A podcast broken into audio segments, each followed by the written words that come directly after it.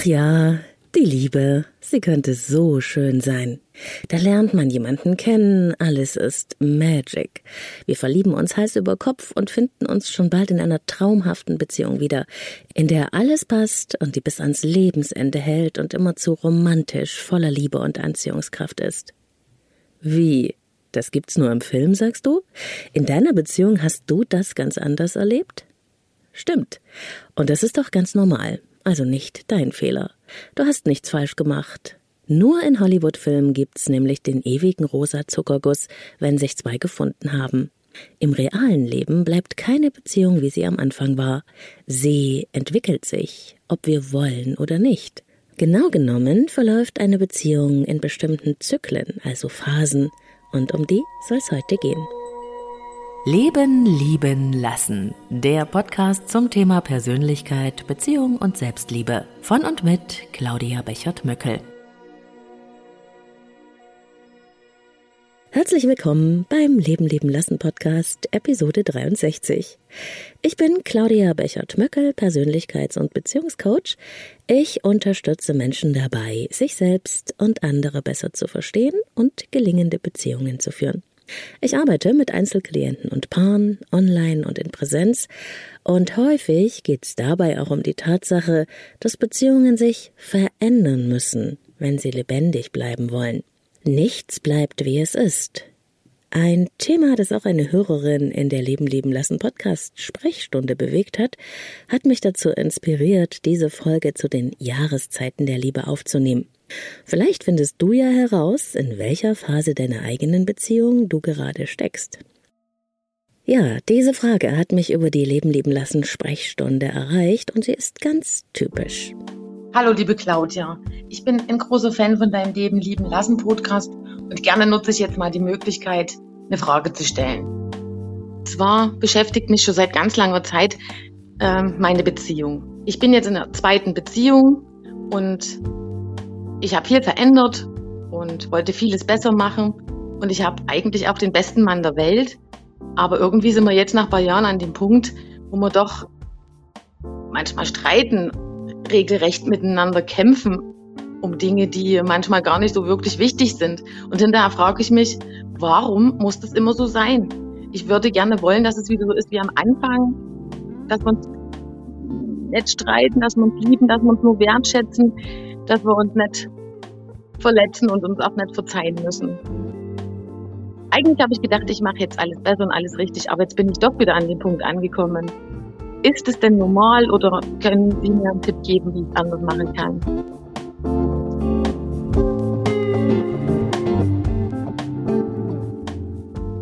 Auch in der Paarberatung ist das wirklich ein häufiges Thema, dass Menschen verstehen wollen, wieso sie immer wieder an den gleichen Punkt in einer Beziehung kommen. Auch wenn sie inzwischen einen anderen Partner haben, sie schaffen es einfach nicht über eine bestimmte Stelle hinaus. So schön wie am Anfang soll es wieder werden, da war doch alles mal so perfekt. Mhm, das stimmt. Aber das war ja auch noch nicht die Beziehung. Ich weiß, das ist total ernüchternd, wenn ich das sage. Und noch eine schlechte Nachricht habe ich für dich. So magic, wie es am Anfang der Beziehung ist, wird es später vermutlich nicht mehr sein. Jedenfalls nicht pausenlos. Die gute Nachricht aber, und die ist viel wichtiger, die ist, es kann viel besser werden als im Rausch der Verliebtheit, nämlich tiefer, echter, freier und auch noch verbundener.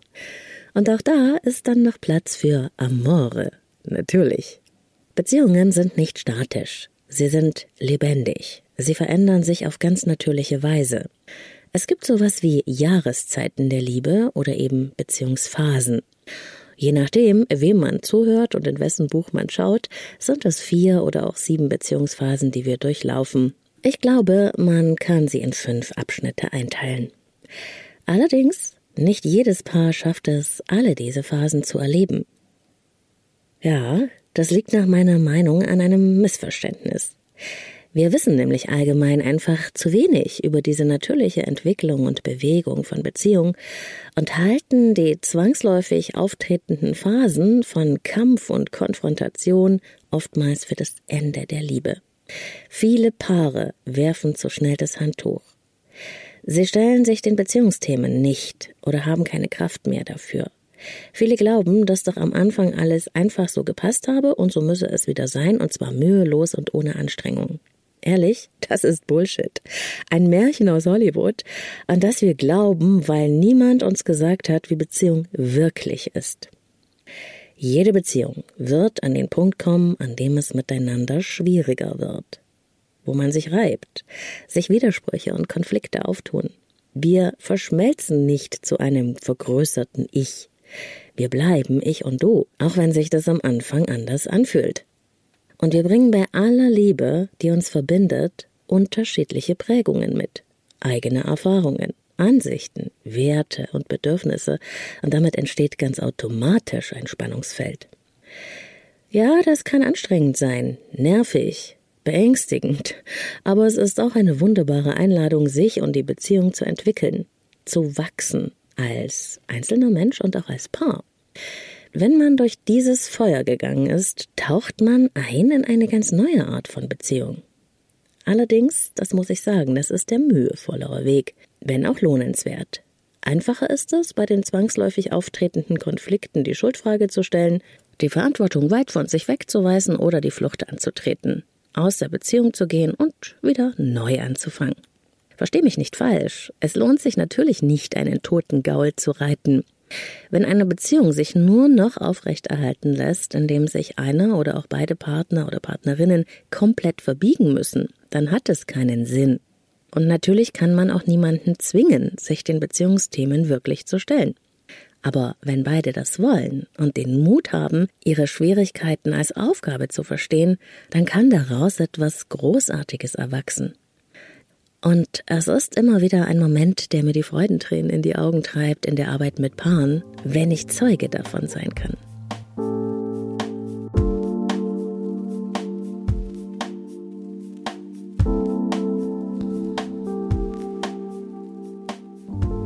Und wenn du manchmal so nach außen schaust und denkst, ach Mensch, nur in meiner Beziehung ist es schwierig, bei den anderen läuft es einfach so, dann lass dir eins gesagt sein. Auch in anderen Beziehungen herrscht längst nicht so oft und so viel Harmonie, wie das nach außen den Anschein hat. Ich kann mir quasi den Satz auf die Stirn tätowieren, den ich in meiner Arbeit mit Paaren sehr oft höre. Alle denken immer, wir sind das perfekte Paar. Hm. Den schönen Schein wahren, das ist so eine Art sozial vererbter Strategie, die viele von uns ganz unbewusst anwenden. Den Schein wahren, so tun als ob, sich bloß nichts anmerken lassen. Wie steht man denn da, wenn sichtbar werden würde, dass man sich nicht immer so blendend versteht wie im Bilderbuch? Ich kann nur sagen, was für eine Anstrengung, sich neben den Konflikten und Reibereien auch noch um ein strahlendes Image nach außen bemühen zu müssen. Und hinter den Kulissen werden dann die Machtkämpfe gnadenlos ausgetragen.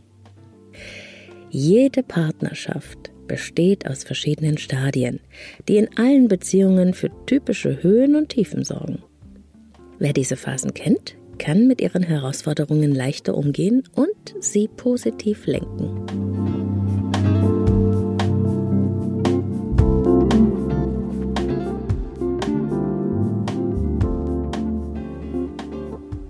Und das sind sie, die Phasen der Beziehung oder auch die Jahreszeiten der Liebe. Phase 1, die Verliebtheitsphase, der große Rausch. Die erste Phase kennt hoffentlich jeder, denn da haben wir nichts als Schmetterlinge im Bauch. In der Verliebtheitsphase trägt man die sogenannte rosa Brille und schwebt wie auf Wolke 7. Unsere Partnerin bzw. unser Partner erscheint uns in dieser Phase fast vollkommen und wir erkennen keine Schattenseiten an ihr bzw. an ihm. Wir sind sozusagen blind vor Liebe. Die Idealisierung lässt alle Schattenseiten, die ja jeder Mensch hat, verschwinden. In Folge 62 dieses Podcasts bin ich genauer auf das Thema Idealisierung in der Beziehung eingegangen. Am schönsten ist es in der Phase der Verliebtheit zusammen und sich ganz nahe zu sein. Unsere Hormone fahren Achterbahn. Glückshormone wie Dopamin, Noradrenalin und Serotonin überschütten uns, aber auch Testosteron und Östrogen, die für das Verlangen nach sexueller Befriedigung sorgen, toben sich in uns aus. Verliebt sein ist wie Schweben.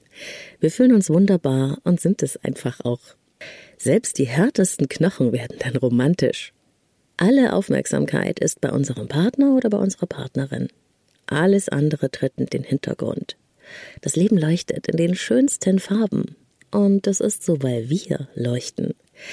Wir können das nächste Treffen kaum erwarten und denken 24-7 an die Geliebte oder den Geliebten.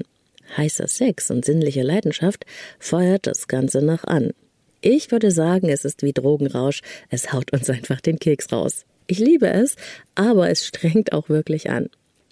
Aber ganz unabhängig davon, wie intensiv du die Phase der Verliebtheit erlebt hast oder erlebst, diese Phase ist entscheidend für die Beziehung, denn hier connecten wir emotional. Die starke Hinzu-Bewegung der Anziehungskraft sorgt für das Gefühl, zusammenzugehören, schafft also erst die Bindung. Wir lassen uns aufeinander ein. Deshalb, glaube ich, hat die Natur diese Phase der Beziehung gemacht. Universen prallen aufeinander, ein Gefühl von Verschmelzung, starke Energie wird freigesetzt.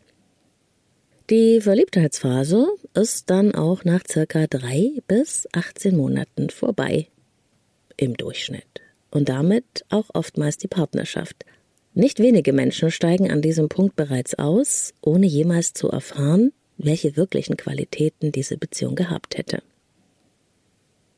Und hier kommt mein Tipp zur Phase 1 der Beziehung, wenn du vielleicht gerade darinnen bist. Genieß die Zeit der Verliebtheit, der extremen Anziehungskraft und der besonderen Intimität. In dieser Zeit entsteht das Bindungsfundament der Partnerschaft. Wenn es eines Tages auch mal schwieriger wird miteinander, ist die Energie dieser Zeit der Treibstoff für den Zusammenhalt. Ich frage Paare übrigens oft, wie sie sich kennengelernt haben und warum sie sich so unsterblich verliebt haben. Wie diese Zeit aus der Sicht von heute erzählt wird, das verrät tatsächlich unglaublich viel über den Zustand der Beziehung im Jetzt. Und selbst bei zerstrittenen Paaren löst allein die Erinnerung an die Verliebtheitsphase und das Reden darüber wieder neue Glücksgefühle aus. Und die Augen fangen an zu leuchten. Ein gutes Zeichen.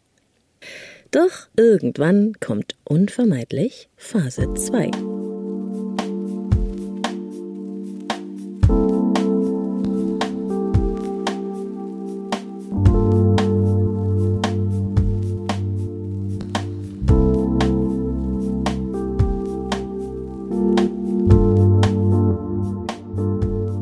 Beziehungsphase Nummer 2. Das Verliebtheitsgefühl lässt nach, die Erwartungen nehmen zu. In der zweiten Beziehungsphase nehmen wir die rosarote Brille ab und sehen plötzlich Eigenschaften und Verhaltensmuster, die wir zuvor an unserer Partnerin bzw. unserem Partner nicht so dolle wahrgenommen haben. Die Verschmelzung beginnt sich jetzt aufzulösen und wir werden wieder ich und du. Und auch etwas Drittes ist entstanden, ein Wir. Das haben wir geschaffen, das ist die Beziehung, ein lebendiges Wesen, quasi unser Baby. In dieser Phase, der zweiten, nehmen wir unseren Partner oder die Partnerin genauer unter die Lupe und entdecken immer wieder auch Eigenschaften, die uns nicht so gut gefallen. Verschiedenheiten und Schwächen treten hervor, neben den schönen Seiten natürlich, die immer noch liebenswert sind.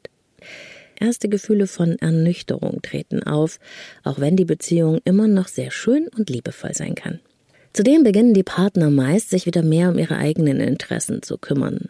Auch die Alltagsverpflichtungen, die ja jeder von uns hat, die rücken auch irgendwann wieder in den Vordergrund. Man könnte sagen, in Phase 2 landen wir auf dem Boden der Realitäten. Nach all den vielen Nächten, in denen geredet und gekuschelt wurde, tut es gut, einfach mal wieder eine Nacht auszuschlafen und sich auch mal wieder um das eigene Leben zu kümmern. Gleichzeitig lässt die extreme Aufmerksamkeit nach, die sich die Verliebten in der ersten Zeit geschenkt haben. Und es kommt noch etwas anderes hinzu. Eigene Schwächen werden hier auf dem Partner angelastet. Sobald das Verliebtheitsgefühl etwas nachlässt, erkennen wir immer mehr unsere Unterschiede. Wir fragen uns, wie wir uns haben so täuschen können. Jetzt sehen wir zwar noch das Verbindende, aber eben auch den Unterschied, das Trennende. Kritik zu üben fällt in dieser Phase leicht und wird auch großzügig und gerne ausgeübt. Auch in dieser Phase trennen sich viele Paare, weil sie glauben, die Liebe sei zu Ende. Das ist sehr schade, denn ob man wirklich gut zusammenpasst, weiß man erst später. In dieser Phase werden wir wieder die, die wir wirklich sind, sage ich oft zu meinen Klienten in der Paarberatung. Das kannst du dir ungefähr so vorstellen. Der große Schweigende, ne, der in der Verliebtheit sein Herz auf der Zunge trug und nächtelang reden wollte, der zieht sich jetzt wieder mehr in sich zurück und redet nicht so gerne. Die kühle Blonde, die in der Verliebtheit zum Vamp mutierte, hat jetzt vielleicht nicht mehr so viel Lust auf Sex und ist sehr viel anspruchsvoller. Bedeutet also auch, jetzt können wir uns nochmal richtig kennenlernen. Es geht sozusagen ans Eingemachte. Das bedeutet herauszufinden, ob sich aus der anfänglichen Verliebtheit mehr entwickeln kann, ob daraus tiefe Liebe entstehen kann. Schaffen es die Partner zu akzeptieren, dass der andere eben doch nicht perfekt ist, sondern auch ein ganz normaler Mensch mit seinen individuellen Stärken und Schwächen? Das ist ja die Frage. Affären enden übrigens hier, aber die eigentliche Beziehung, die beginnt erst. Und auch für diese Phase habe ich einen Tipp. Sei nicht traurig, dass es jetzt anders ist, denn der Ausnahmezustand der Verliebtheit, so wunderschön der auch ist, er kann sich nicht ewig aufrechterhalten. Das würde uns auf Dauer erschöpfen. Lass dich nicht beirren, wenn die Schmetterlinge im Bauch nachlassen. Das ist völlig normal und auch okay. Auch dein Partner darf Ecken und Kanten haben. Das eigentliche Abenteuer Beziehung beginnt jetzt erst.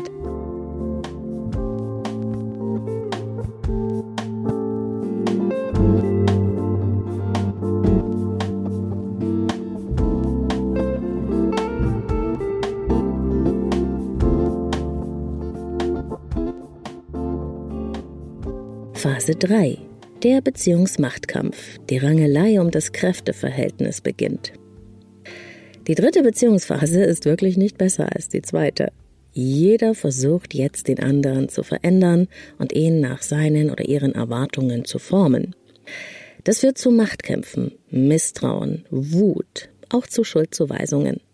Das Anderssein von Partnerin oder Partner wird jetzt zum Problem und muss bekämpft werden. Die meisten Paare schenken sich nichts in dieser Phase. Beide überlegen immer mal wieder, ob eine Trennung nicht vielleicht das Beste wäre. Unvermeidlich verstrickt man sich immer wieder in Macht, Revier und mitunter auch in Konkurrenzkämpfe. Zuerst standen die Gemeinsamkeiten der Beziehung im Vordergrund, aber jetzt dreht sich vieles um die Unterschiede, die als störend wahrgenommen werden. Viele Paare gehen nämlich ganz unbewusst davon aus, dass die eigenen Vorstellungen von Beziehung auch automatisch die des Partners sein müssen. Hat der Partner andere Vorstellungen, fühlen sich viele verraten. Doch Änderungsversuche werden abgelehnt und als Bevormundung erlebt. Immer musst du an mir rummeckern, heißt es dann. Nie kann ich irgendwas richtig machen. Aber du bist ja auch nie für mich da, heißt es dann von der anderen Seite. Du unterstützt mich überhaupt nicht. Das Vorwurfskarussell wird immer wieder neu angeschoben. Die Beziehung kann dadurch außer Balance geraten. Umerziehungsversuche finden statt. Partner oder Partnerin soll sich Verhaltensweisen, die den anderen stören, abgewöhnen. Aber auch keiner von beiden will klein beigeben. Und jeder will in dieser Phase das letzte Wort haben. Hier wird das Kräfteverhältnis ausgelotet, die Territorien werden abgesteckt. Dem Ich, dem Du und dem Wir im Beziehungsraum Platz zu geben, sodass sich beide damit wohlfühlen, das ist die Aufgabe in dieser Phase. Die Frage, wie kann ich ich sein und gleichzeitig mit dir zu einem Wir verbunden? Am Anfang haben wir vielleicht noch angenommen, Mr. oder Mrs. Wright getroffen zu haben, aber jetzt sind wir uns manchmal nicht mehr sicher, ob wir tatsächlich den falschen Partner oder die falsche Partnerin erwischt haben. Bei all den Missverständnissen und Streits fragt man sich manchmal, wo denn bitte schön die Liebe geblieben ist. Aber die Meinungsverschiedenheiten bieten auch die Möglichkeit, neue Konfliktlösestrategien auszuhandeln und zu Lösungen zu kommen. Am Ende dieser Beziehungsphase wenn man sie erreicht, wartet auf beide etwas ganz Wunderbares und etwas, das elementar wichtig ist für die zukünftige Beziehung. Beide können nämlich den Partner so akzeptieren, wie er oder sie ist, nicht nur mit den Stärken, sondern auch mit den Schwächen. und hier kommt mein Tipp für Phase Nummer drei, die ich als die anstrengendste wahrnehme. Niemand ändert sich, nur weil wir es wollen. Veränderung kann nur von innen nach außen gelingen also aus eigener Absicht heraus. In der Beratung arbeite ich hier mit meinen Klienten daran, die eigenen Vorstellungen, die Werte und Bedürfnisse zum Ausdruck zu bringen, ohne sich zu verletzen. Wie kann man einen Raum schaffen, in dem sich beide wiederfinden? Es geht hier ums Akzeptieren und Verhandeln und auch um die Balance zwischen Anpassung und Selbstbehauptung, die beide wichtig sind für gelingende Beziehungen. Außerdem gilt es, Verantwortung zu übernehmen für das eigene Leben und das eigene Glück, anstatt den Partner ständig in die Pflicht zu nehmen. Kein Wunder, dass viele Beziehungen genau an dieser Stelle krachen gehen. Oftmals zeigt sich hier auch, dass die Gefühle, die da sind, einfach nicht für eine ernsthafte langfristige Partnerschaft reichen. Der Marsch durch Phase 3, der ist nicht einfach. Er erfordert Kraft, Ausdauer, Geduld, Kompromissfähigkeit und auch wirklich Mut. Wie gesagt, in dieser Phase wird sich nichts geschenkt. Wir schleifen uns und wir werden geschliffen, bis aus einem Rohdiamant ein funkelnder Edelstein wird.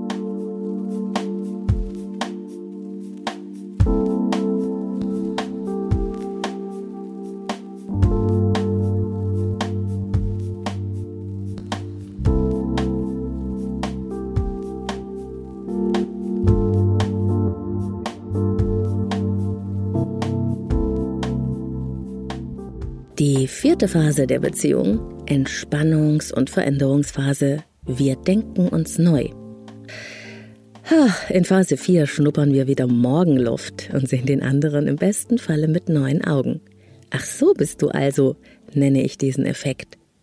Spätestens in der vierten Phase der Beziehung weiß man genau, wie der andere beschaffen ist und wie er oder sie tickt. Die Machtkämpfe sind so gut wie ausgefochten und wir wissen jetzt, wie wir Konflikte konstruktiv miteinander lösen können. Das Tal der Verzweiflung, durch das wir miteinander gegangen sind, hat uns auch näher zusammengebracht und eine tiefe Verbundenheit ist entstanden. Der Boden, auf dem das Beziehungshaus steht, trägt und man setzt nun die Energie wieder mehr für die eigene Persönlichkeitsentwicklung ein. In dieser vierten Beziehungsphase sieht man sich zwar als Paar, aber es geht auch darum, genug Raum für sich selbst zu finden, ohne dabei den Zusammenhalt aus dem Auge zu verlieren. Dabei die richtige Balance zu finden, ist nicht immer einfach. Wir versuchen jetzt ein Gleichgewicht zwischen dem Ich, dem Du und dem Wir zu finden. In dieser Beziehungsphase, wenn Streit und Kämpfe nachlassen, wächst auch wieder das wirkliche Interesse an der Partnerin oder dem Partner und man lernt viele Seiten neu kennen. Ich würde sagen, es geht jetzt mehr in die Tiefe. Prozesse der Veränderung und Weiterentwicklung können beginnen. Die Balance zwischen Autonomie und Bindung ist hergestellt. Und das Motto dieser Phase lautet so ungefähr Miteinander statt Gegeneinander. Das heißt aber auch, sich immer wieder ehrlich miteinander zu machen, sich auszutauschen und neu zu verhandeln, damit beide Partner gut mit dieser Beziehung leben können. Jetzt entwickeln beide im besten Falle aus ihren teilweise unterschiedlichen Vorstellungen einen gemeinsamen Lebensentwurf.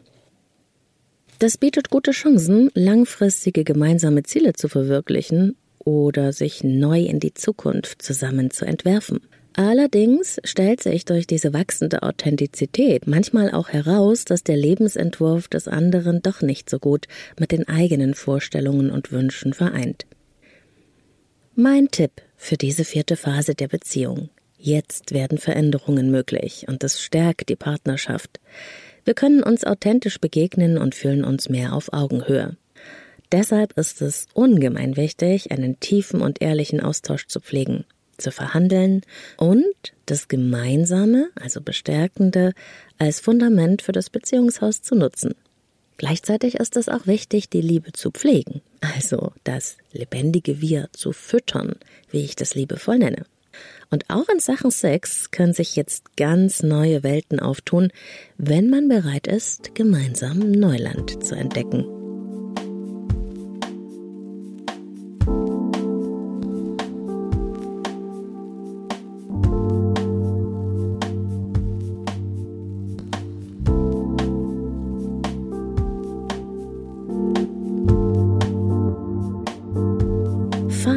5 der Beziehung. Ich liebe dich, so wie du bist. Die Beziehung als emotionales Zuhause. Besonders bezeichnend für diese Phase ist ein Gefühl der Dankbarkeit, in dieser Beziehung emotional zu Hause sein zu dürfen. So erlebe ich das. Partner oder Partnerin werden geliebt, so wie sie sind. Das heißt nicht, dass wir immer alles gut finden und Konflikte wird es natürlich auch geben. Aber da ist eine neue Gewissheit, dass zu einer Beziehung Gemeinsamkeiten und Unterschiede gehören. Konflikte werden konstruktiver als bisher gelöst. Die fünfte Phase der Liebe ist die schönste, tiefste und auch die vertrauteste Beziehungsphase. Wer es bis hierhin geschafft hat, wer Täuschungen und Versteckspiele hinter sich gelassen hat, der kann von wahrer Liebe sprechen. Jetzt hat man alle Höhen und Tiefen miteinander durchlebt. Es sind viele Dinge passiert, die einen zusammengeschweißt haben, nicht nur schöne. Man hat nicht nur die Stärken und Schwächen des Partners kennengelernt, sondern man weiß auch damit jetzt ganz gut umzugehen. Man fühlt sich bei seiner Partnerin oder seinem Partner und in der Beziehung emotional zu Hause. Es gibt ein Gleichgewicht zwischen Nähe und Selbstständigkeit. Man kann das Zusammensein mehr genießen und trotzdem Raum für die Individualität lassen. Die Beziehung wird zur Basis der eigenen Entwicklung, bei der man sich auch noch gegenseitig bestärkt. Gleichzeitig können auch gemeinsame Visionen und Ziele verfolgt werden. Es ist sehr viel Platz für gemeinsame Abenteuer und Entdeckungen in allen Lebensbereichen. Und, das ist mir ganz wichtig, durch die gesunde Balance von Distanz und Nähe kann auch die Leidenschaft einen sehr großen Raum einnehmen. Leider wird diese wunderschöne und sehr tiefgehende Phase von vielen nie erreicht. Immer häufiger trennen sich Paare in den ersten drei Beziehungsphasen. So erlebe ich das in meiner Arbeit.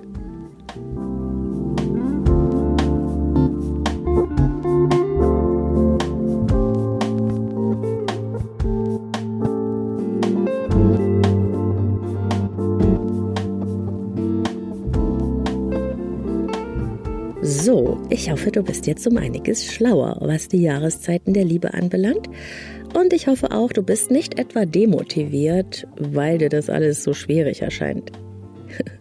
Ich möchte dir wirklich Mut machen. Wenn die Krisen in deiner Beziehung kommen, das ist nicht das Ende der großen Liebe. Das sind Hindernisse, die man gemeinsam nehmen kann. Probleme sind normal, auch in Beziehungen. Sie sind ein Turbo für Entwicklung, wenn beide die Herausforderung annehmen. Natürlich weiß ich sehr genau, dass es Momente gibt, da will man von diesem Krisen sind auch Chancengelaber absolut nichts hören. Dann tut's einfach nur weh und du hast überhaupt keine Kraft mehr. Beziehung ist halt nicht nur Glitzerstaub. Beziehung heißt auch Dreckecken. Es kommt wirklich alles zum Vorschein. Natürlich, du kannst auch hinschmeißen, aber auch in der nächsten Beziehung kommt der Moment, an dem der Zuckerguss abgetropft ist und dann wird aus Traummann und Traumfrau ein ganz normaler Mensch. Heißt natürlich auch nicht, dass jede Beziehung genug Kraft hat, um den Weg bis zur innigen Verbundenheit zu gehen. Manchmal ist sich lösen tatsächlich die bessere Lösung. Aber wie ich es schon ausgeführt habe, ich glaube, die Leute werfen viel zu schnell hin heute und kommen gar nicht an den Punkt, an dem man einen Beziehungsraum geschaffen hat, in dem beide sowohl sie selbst sein können und sich gegenseitig befördern in ihrer Entwicklung, als auch die Beziehung auf ein neues Level heben. Dann nämlich bezieht man sich wirklich aufeinander, ohne zu klammern. Man liebt und fühlt sich dennoch frei. Man erschafft zusammen etwas, das größer ist als man selbst, und wie gesagt, man hat ein emotionales Zuhause. Man weiß, wie man Konflikte auf Augenhöhe lösen kann. Ich bin super dankbar, dass ich das erleben darf. Und ich habe jede Menge Dreck gefressen auf meinen Beziehungswegen, das kannst du glauben. Aber ich bin auch daran gewachsen und beziehungsfähiger geworden. Daher sage ich gern, unsere Beziehungsprobleme sind nicht das Problem. Das Problem ist, wenn wir uns den Problem gar nicht erst stellen und damit die Chance auf Entwicklung verpassen. Zusammen mehr zu sein als die Summe der Teile, das ist ein wunderschönes Ziel. Aber es ist eben kein rosaroter Rausch. Es ist eine Art Reise, auf der wir auch einiges schwieriger erleben und richtig herausgefordert werden. Und hier noch einmal die Zusammenfassung der fünf Beziehungsphasen. Erstens die Verliebtheitsphase, der große Rausch. Zweitens, das Verliebtheitsgefühl lässt nach, die Erwartungen nehmen zu. Drittens, der Beziehungsmachtkampf, die Rangelei um das Kräfteverhältnis beginnt. Viertens, Entspannungs- und Veränderungsphase, wir denken uns neu. Und fünftens, ich liebe dich so wie du bist, die Beziehung als emotionales Zuhause. Diese Beziehungsphasen von Verliebtheit über Ernüchterung, Kampf und Veränderung bis zur tiefen Liebe sind typisch für alle Partnerschaften. Aber natürlich sind sie nicht statisch, sondern beweglich und lebendig. Zum einen erleben Menschen die Phasen in unterschiedlicher Länge, zum anderen sind sie nicht unbedingt immer zeitgleich in derselben Phase. So kann sich durchaus einer der Partner in der Verliebtheitsphase noch befinden, während der oder die andere schon die rosarote Brille abgelegt hat. In den Shownotes dieser Podcast-Folge und im Artikel dazu auf meiner Website leben-lieben-lassen.de verlinke ich dir ein Arbeitsblatt als PDF-Datei mit einer Übersicht der fünf Beziehungsphasen und auch mit ein paar erhellenden Fragen für deine Beziehung. Ich wünsche dir spannende Entdeckungen. Alles Liebe, deine Claudia.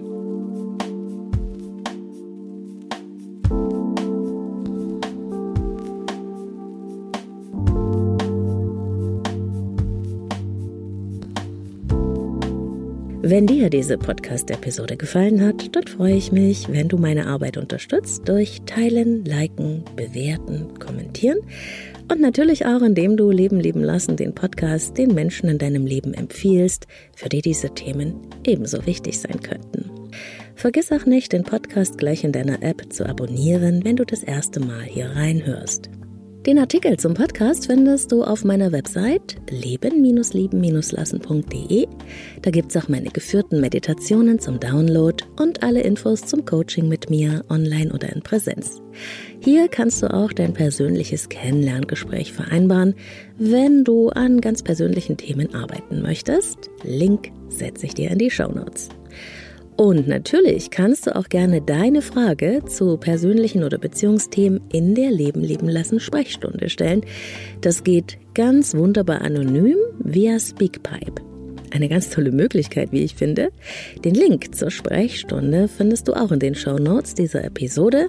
Ich werde immer wieder Fragen, die dort in der Sprechstunde gestellt werden, hier im Podcast beantworten.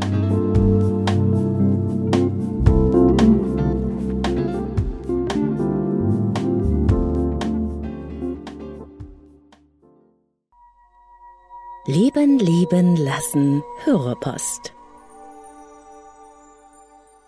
Ja, diese Rubrik möchte ich nutzen, um immer mal wieder aus der Hörerpost vorzulesen, weil mich einfach so wunderbare Nachrichten erreichen, die ich super gerne mit euch teilen möchte.